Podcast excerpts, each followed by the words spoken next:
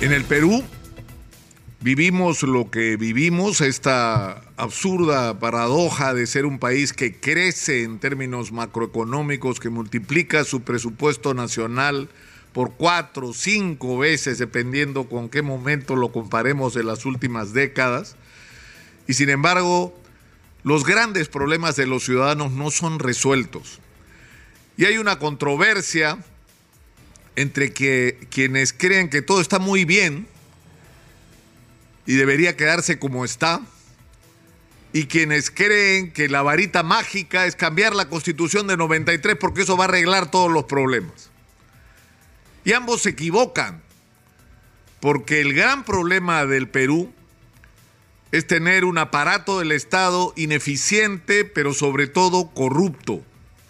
Porque lo que ha pasado en los últimos años, en las últimas décadas en el Perú, es que la política se ha pervertido completamente y se ha convertido en un instrumento de enriquecimiento ilícito. Los partidos políticos se parecen cada vez más a organizaciones criminales que se asocian con empresarios inescrupulosos que financian sus campañas electorales con el objeto de obtener concesiones, contratos y beneficios cuando quien apoyaron en la campaña llegue eventualmente al poder.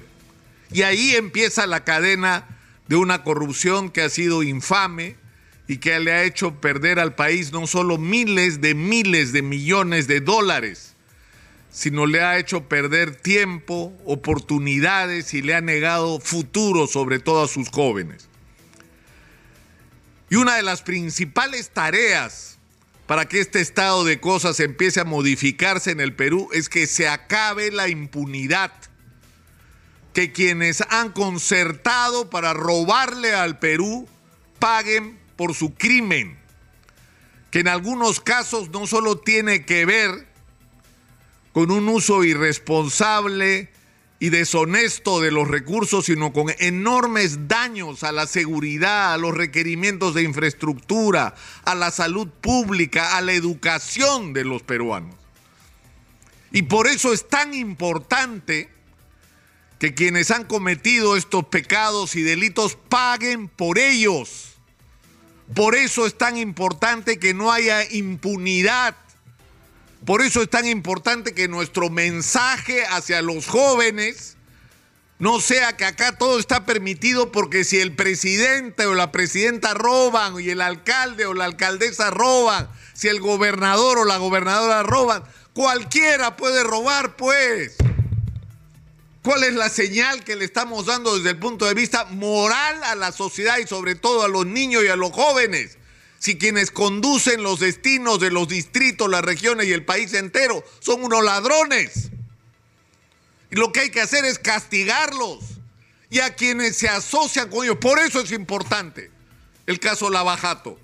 Por eso es trascendente el caso Lavajato. Y por eso ha habido una guerra de quienes no quieren que las cosas cambien en el Perú. Por eso ha pasado todo lo que ha pasado en estos años. Un ejército prácticamente todos los grandes estudios de abogados en el Perú. Detrás de empresarios involucrados de una manera miserable en actos de corrupción y detrás de políticos corruptos que lo que han hecho es dilatar los procesos, objetar jueces, es decir, hacer todo tipo de maniobras para impedir que la justicia progrese en el Perú. Algunos se han suicidado, otros han huido del país para tratar de evadir a la justicia, otros se han puesto a llorar por la prisión preventiva como si fuera una injusticia que ellos no merecen cuando hay más de 30 mil peruanos con prisión preventiva que no les importan un comino.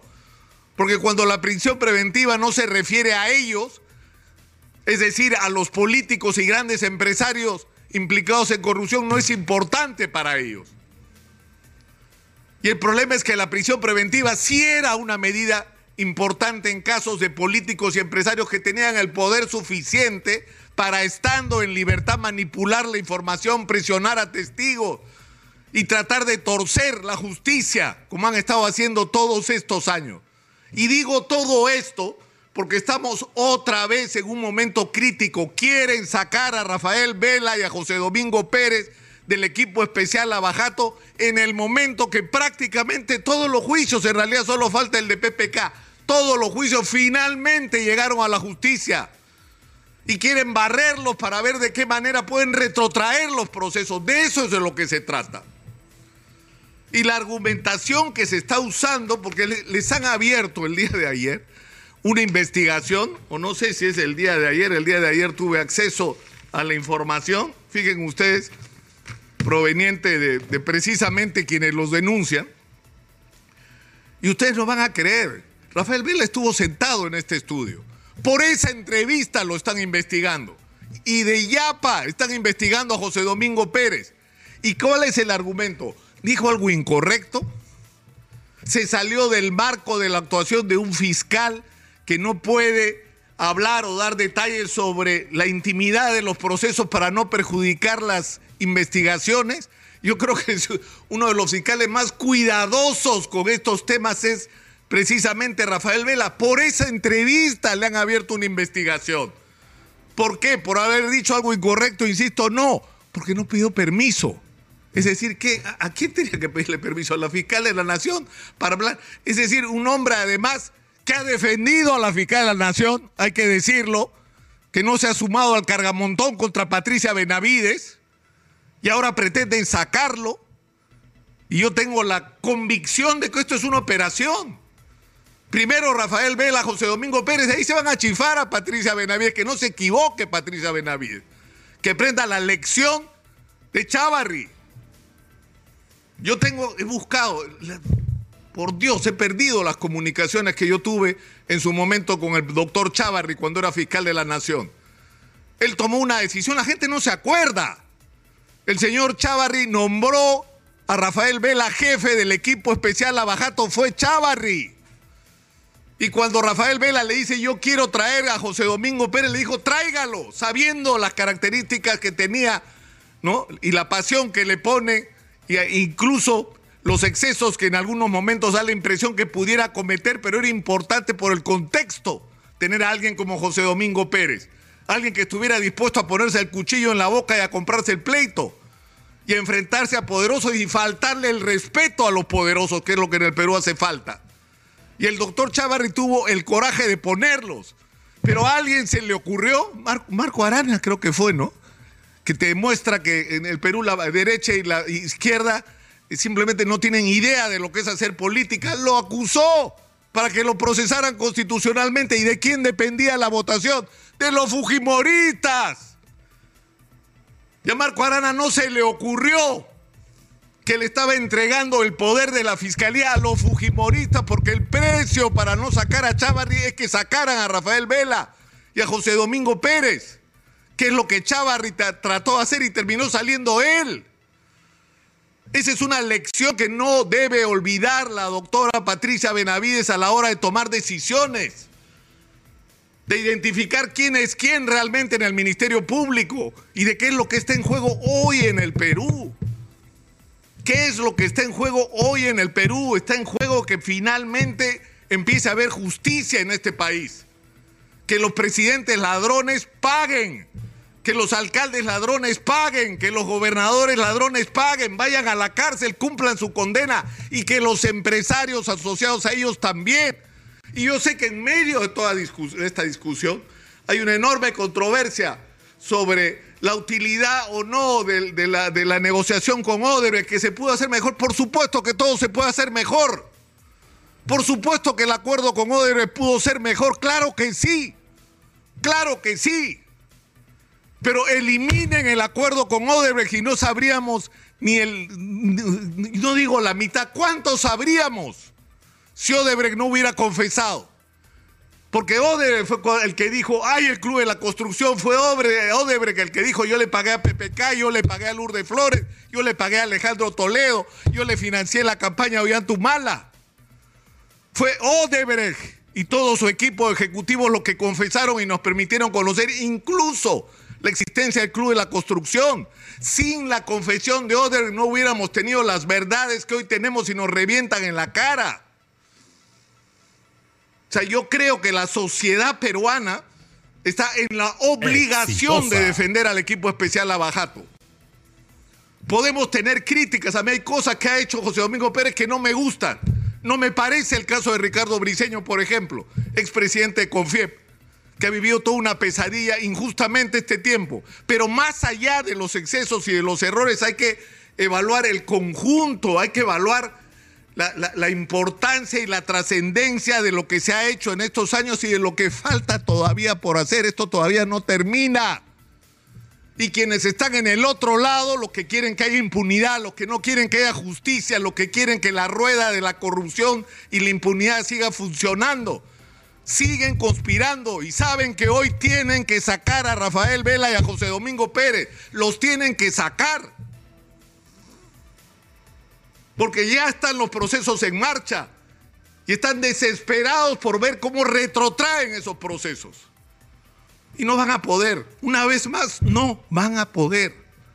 Y la fiscal de la nación, que ha sido una persona que ha estado envuelta en muchas controversias, se le ha cuestionado. ¿Y saben por qué se le cuestiona?